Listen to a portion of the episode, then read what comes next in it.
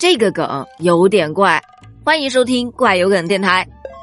话说呀，我曾经一直都以为只有人他会晕车，没想到啊，猪它也会。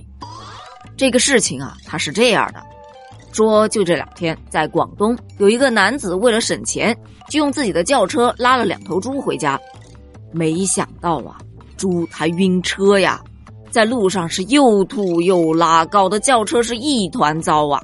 他本来想的是嘛，就两头猪，专门雇辆车拉回去，多费钱呢，不如就自己带了吧。于是呢，他就把猪放在了后备箱。可是后备箱跟他的后座位它是通的呀，这俩猪呢就自己钻到后排的位置上，刚开了两公里左右就晕车了。这本来呀是为了省钱，结果呢最后还是在附近找了一辆三轮车将猪给拉了回去。另外他开车去洗还花了八十块，真真是叫。得不偿失，其实也可以叫赔了夫人又折兵。呃，人和猪都同情一下。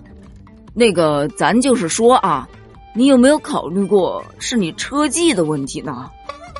猪表示：“哦，这辈子没受过这样的罪。”呵呵，这是一条有味道的音频啊！